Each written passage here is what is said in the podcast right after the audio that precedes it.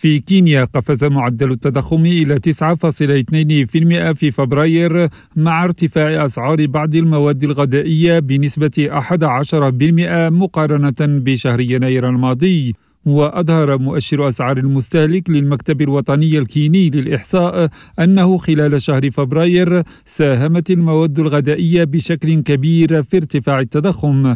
وفي إثيوبيا أعلنت هيئة الاستثمار الإثيوبية أنها أصبحت عضوا رسميا في الرابطة العالمية لوكالات ترويج الاستثمار. وقالت الهيئة إن هذا الانضمام يشكل فرصة للتعلم من أفضل الخبرات من خلال وكالات ترويج الاستثمار للاستجابة بشكل أفضل لمطالب المستثمرين. حكيم ناظر راديو نيروبي.